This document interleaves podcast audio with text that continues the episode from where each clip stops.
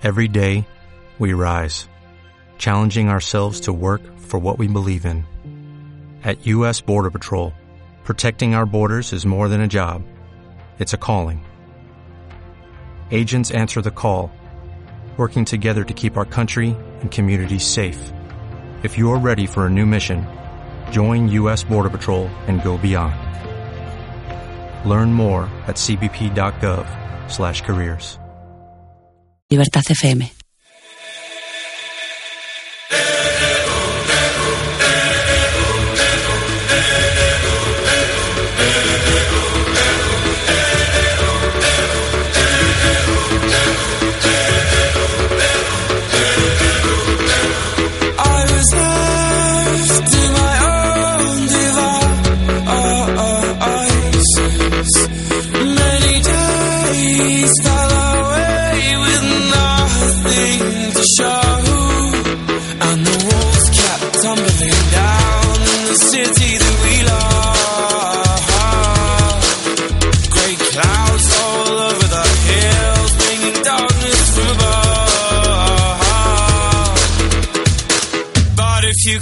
you uh, are.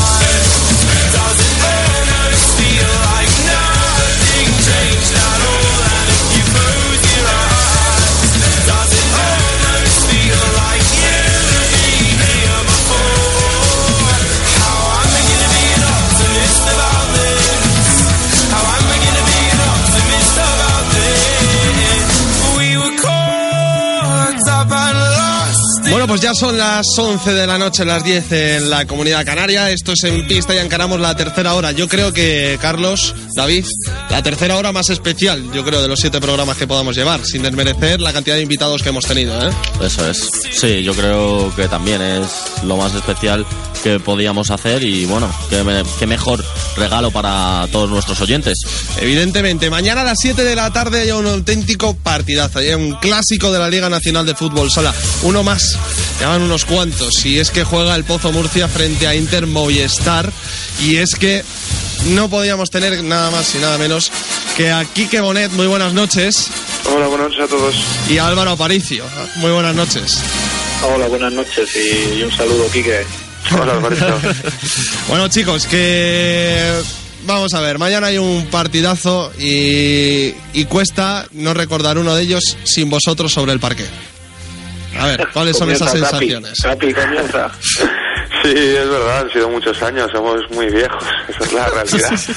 Hombre, no lo tirábamos por ahí, Quique, no lo tirábamos por ahí. sí, pero es verdad, no lo negamos.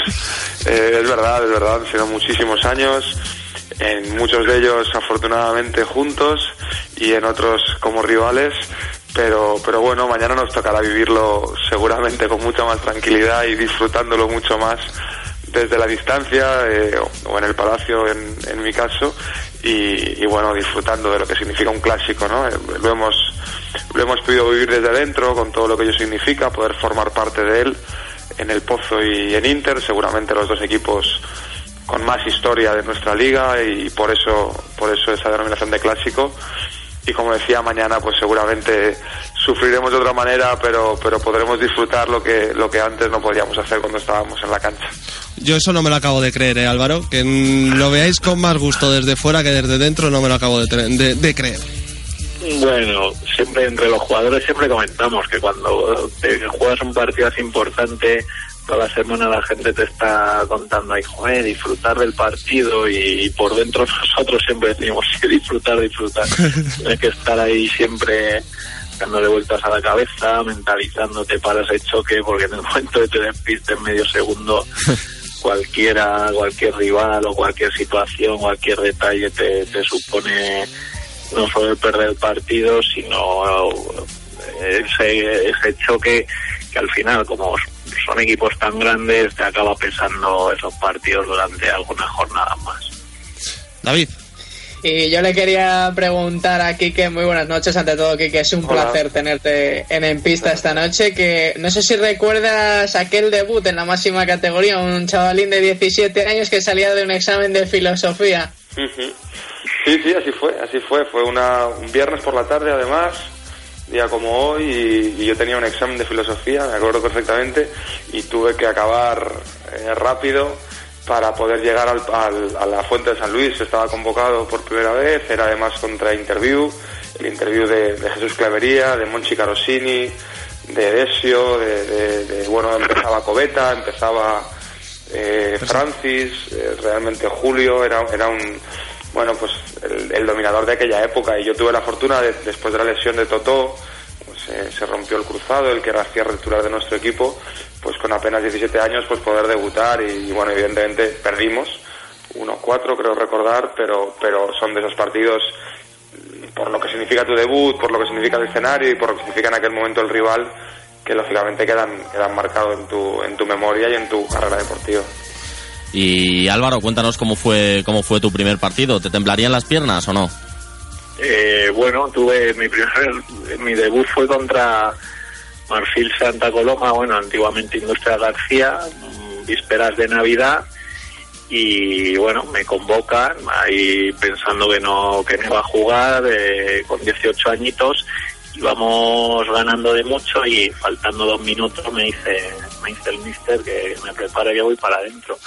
Bueno pues, esas situaciones un poco que te, que te atropella el partido que corres ahí que más o menos te crees que lo has hecho bien y luego con el paso de los años dices joder si te ibas ahí de una para otra sin, sin saber para dónde pero la verdad que que muy contento, era un partido televisado, imagínate, todos los amigos, está claro que no había, no teníamos ni móviles, ni redes sociales, ni nada, pero vamos, el recibimiento de los amigos en el barrio, eso no, eso no se olvida.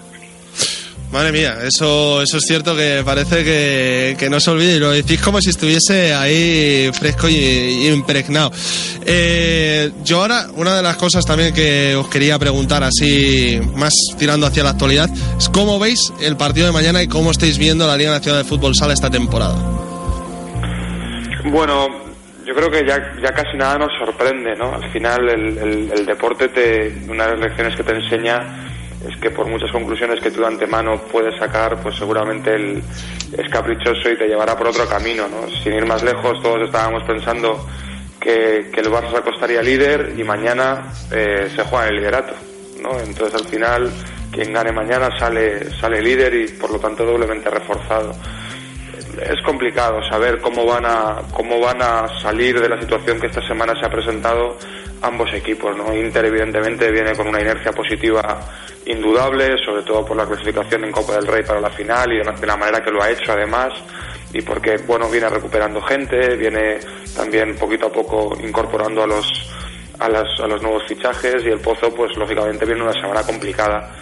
Que, que bueno que nada mejor que encontrarse con un partido como el de como el de mañana y además tan pronto no yo creo que después de un palo tan duro como el del miércoles lo mejor para el equipo era eh, que pasaran las horas cuanto antes ponerse a entrenar y poder resarcirse de alguna manera aunque lógicamente es difícil cerrar esa herida con un partido ante un rival directo como es Inter y pudiendo pudiendo acabar líder no vamos a ver todo eso cómo lo gestionan porque no es fácil porque porque bueno que al final eh, la experiencia te ayuda y seguramente en ese en ese sentido el pozo pues le falta un pelín de recorrido pero pero yo creo que se va a ver un partido primero bonito para los que lo vamos a vivir como espectadores y, y segundo en el que vamos a vamos a ver muchas cosas de fútbol sala del que merece la pena no que al fin y al cabo es lo que todos lo que todos nos gusta ver Álvaro.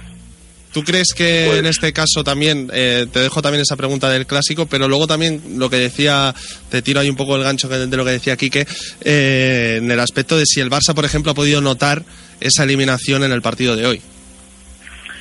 Es que siempre a partir de aquí del mes de febrero entras en, en un periodo en el cual sabes que realmente empiezan los partidos importantes. Y con esas semifinales de Copa del Rey y un poco el, el capricho del calendario que ha querido que ahora ya ese enfrentamiento, por ejemplo, Pozo Inter, todo el mundo ya tiene esa mirada a la Copa que faltan dos, tres semanas, entonces sabes que, cada punto, cada aspecto positivo que vaya generando también supone un posicionamiento mental respecto a los rivales, supone más, supone más cosas.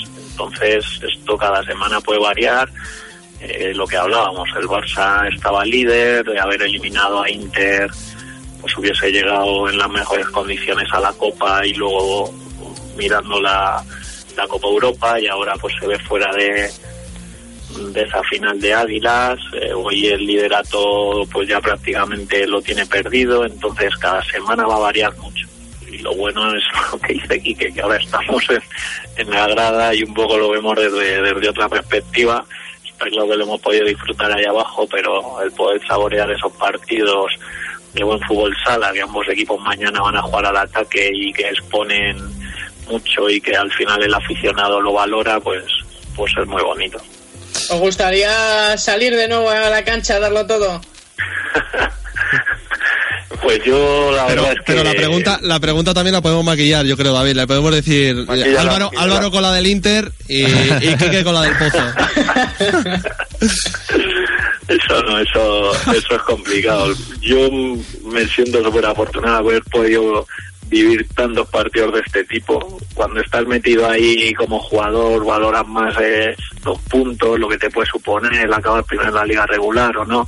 Pero ahora con perspectiva el, el haber vivido tantos partidos en un lado o en otro, tanto contra, contra tantos buenos jugadores, con tantos buenos jugadores a tu lado, luego que es un privilegio que, que ahora desde la distancia valoro muchísimo más.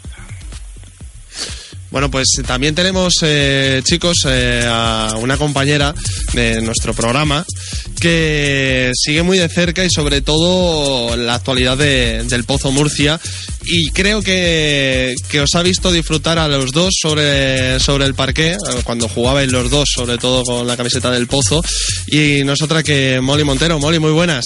Buenas noches. Bueno, pues eh, te dejo todo tuyo para que les preguntes lo que quieras a, a los dos cracks. Vale, pues empiezo con, con Quique. Bueno, primero un placer, Quique, y voy. Gracias igualmente. El miércoles, con motivo de la Copa del Rey, publicaste en Twitter que el partido ante Marfil era de los que te gustaría volver a jugar. ¿Cómo llevas vivir partidos como ese después de 16 años de fútbol sala o como el de mañana fuera de la pista?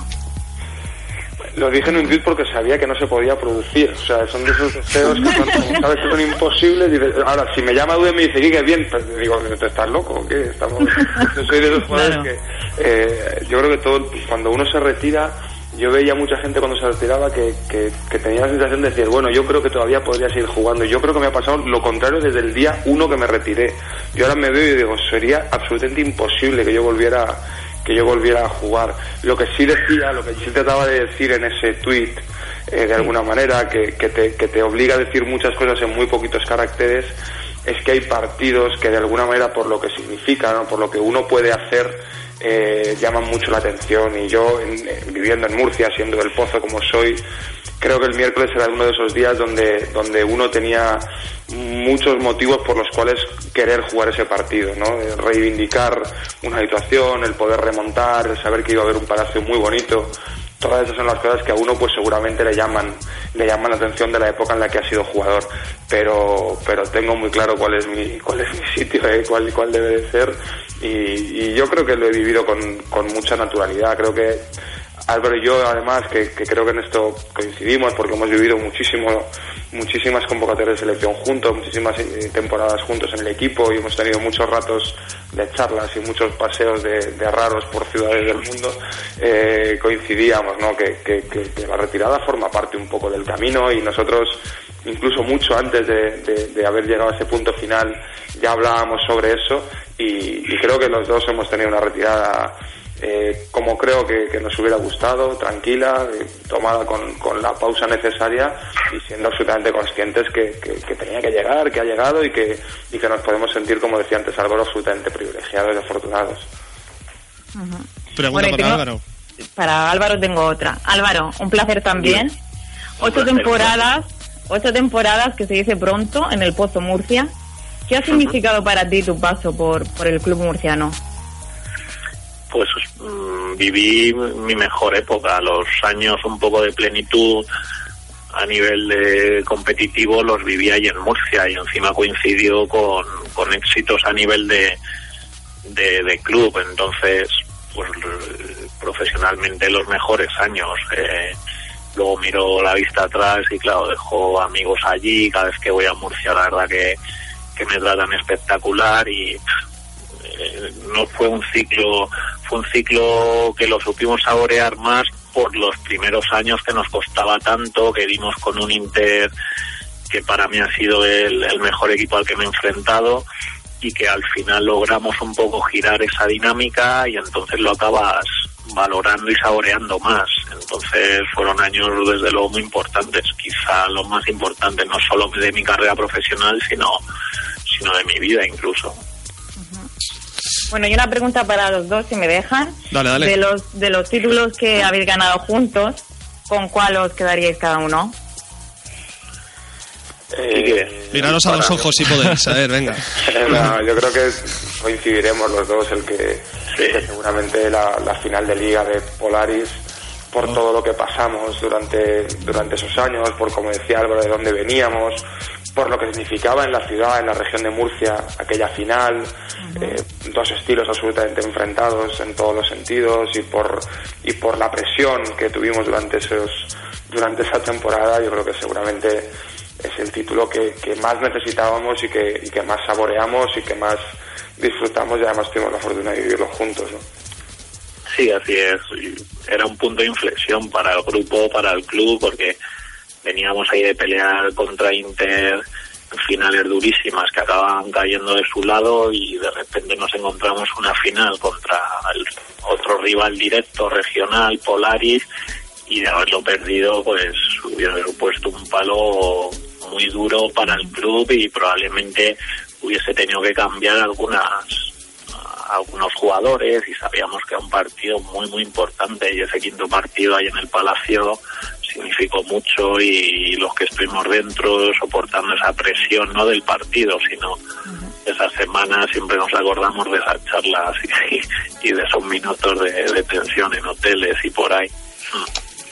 Bueno, yo os quería preguntar a, a los dos que quiénes han sido vuestros vuestros referentes en la, en la pista, porque ahora vosotros sois los referentes de mucha gente joven y quería saber quiénes han sido vuestros referentes. Yo, yo siempre que me preguntan por una pregunta de este estilo, ¿no? O cuando uno tiene que ceñirse a, algún nombre en concreto después de tantos años de carrera, es difícil, ¿no? No, no, no creo que sea fácil hablar de un ídolo, de un referente, de un, de un ejemplo, de un espejo. Yo creo que hay tanta gente que pasa a lo largo de tu carrera deportiva y de tan diferentes eh, perfiles, con tantos matices.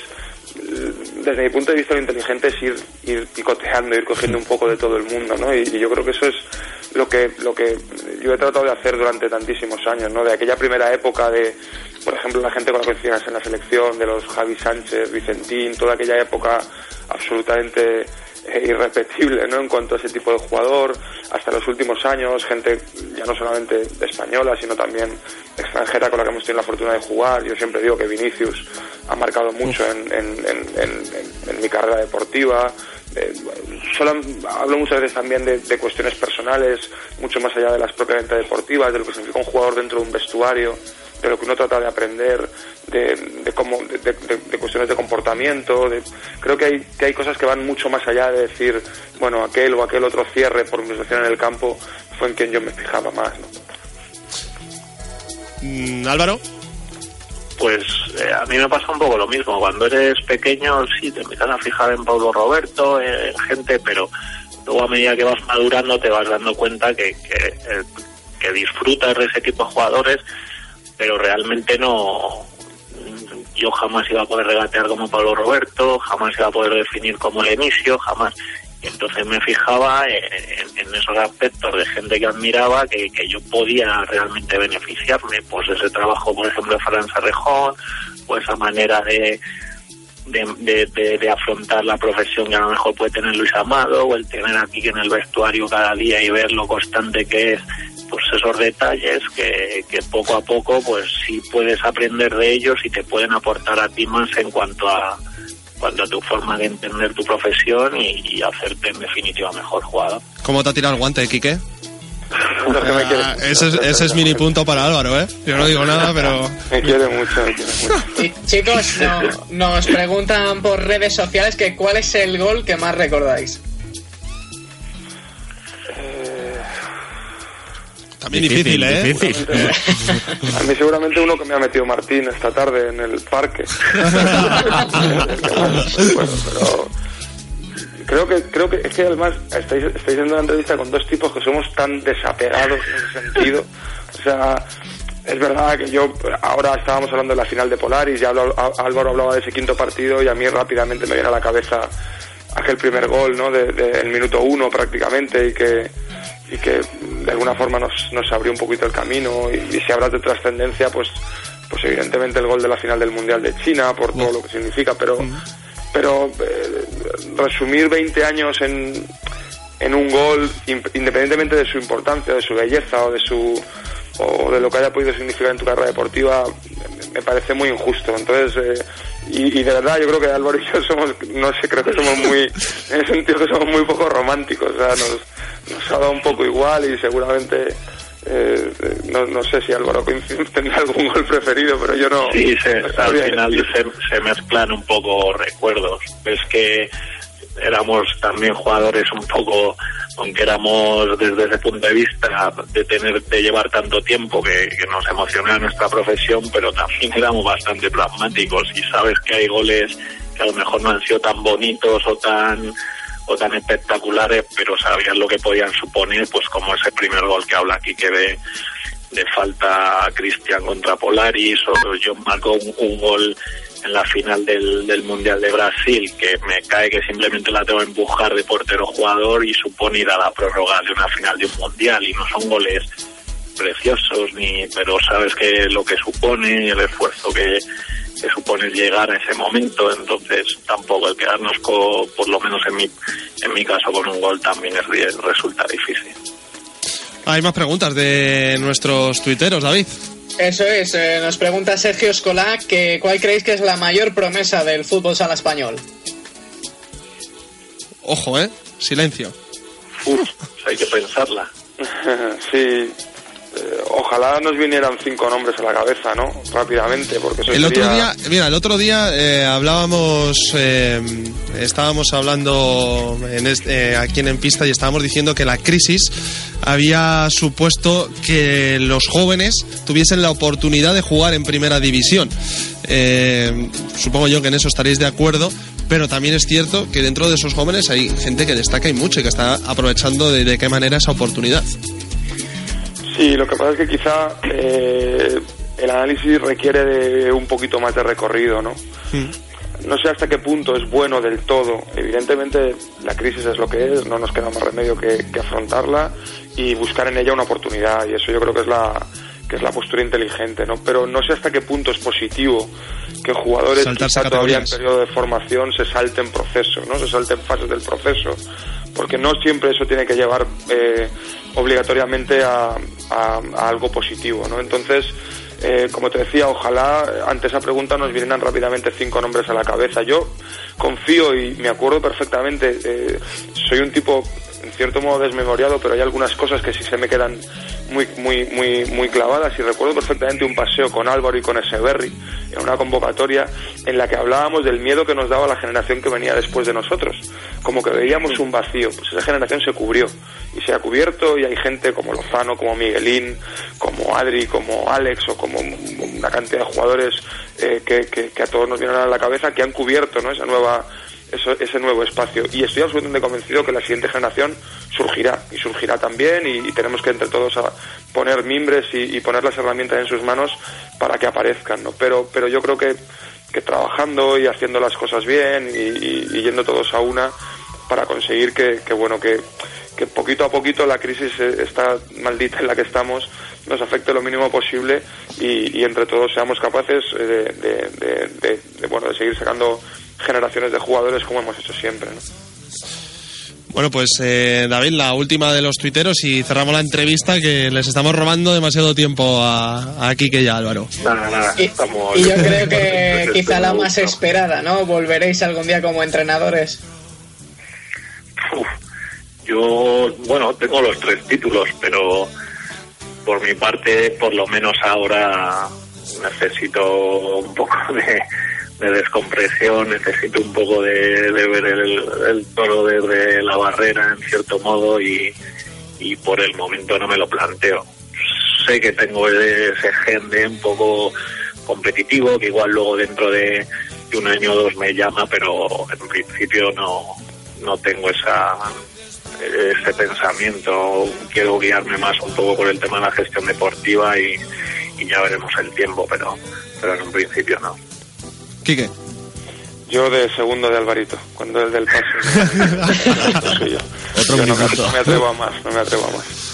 Bueno, pues eh, nos dejamos también una pregunta que nos rebota el compañero Mario Sobrino, que supongo también que, que le conocéis y bien, que nos dice que nos, no nos ya habéis hablado del tema de la selección, eh, únicamente os pido ese, ese inciso, pero dice que cómo veis la, la selección, que si veis un, un relevo generacional claro y si comprendéis las declaraciones del seleccionador pidiendo más sesiones de entrenamiento con concentraciones y partidos.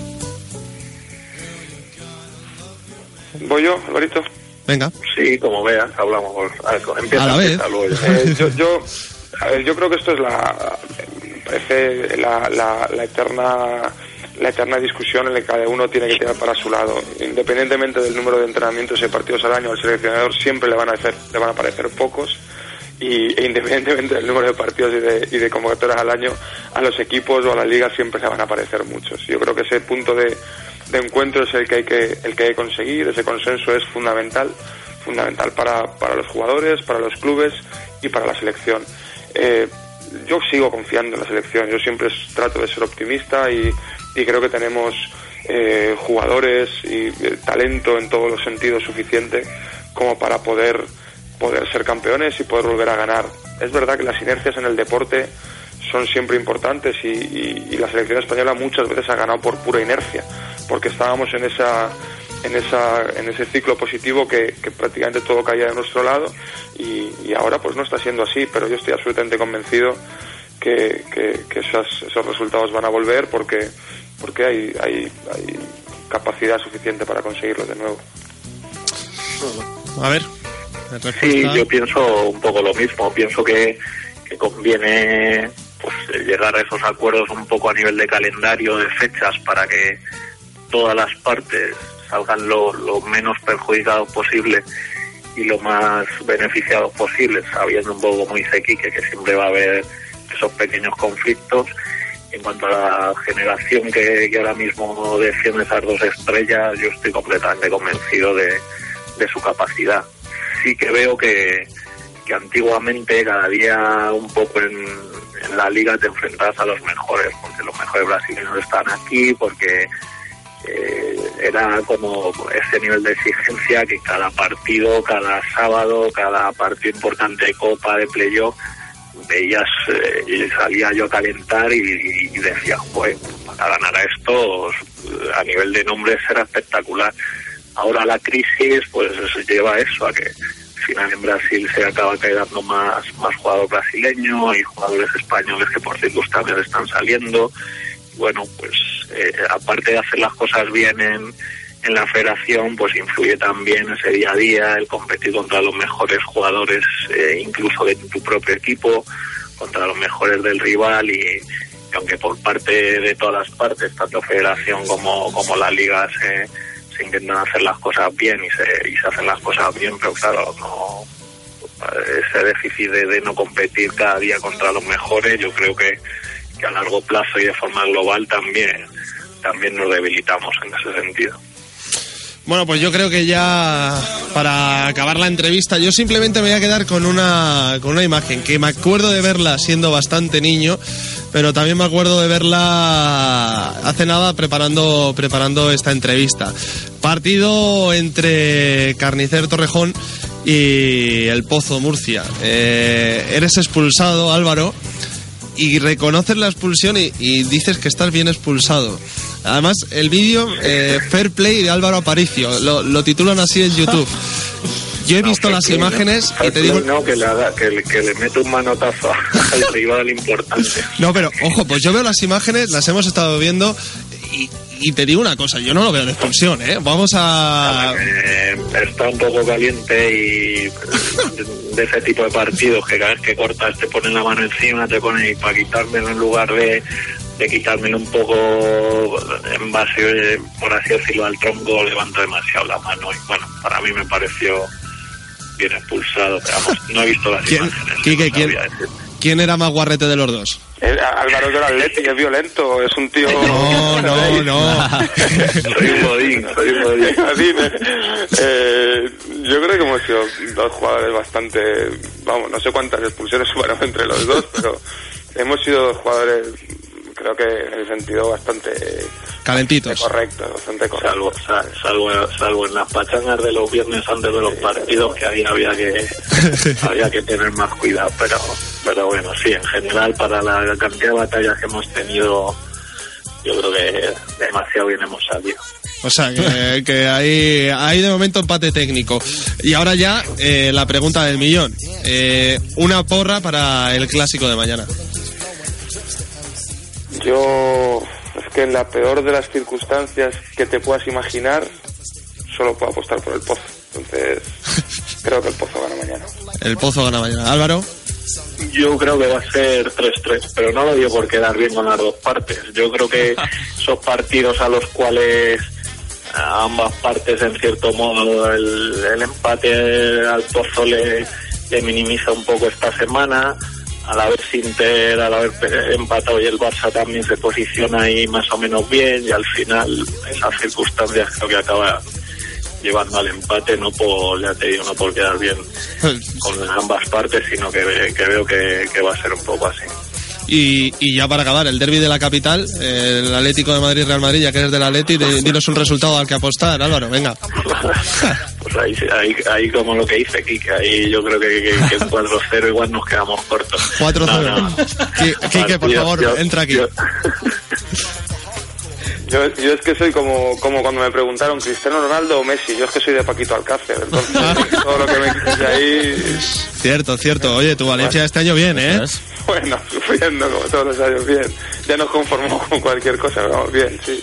Bueno, Estamos bien. peleando por la Champions. Sí, nada, Menos. sí.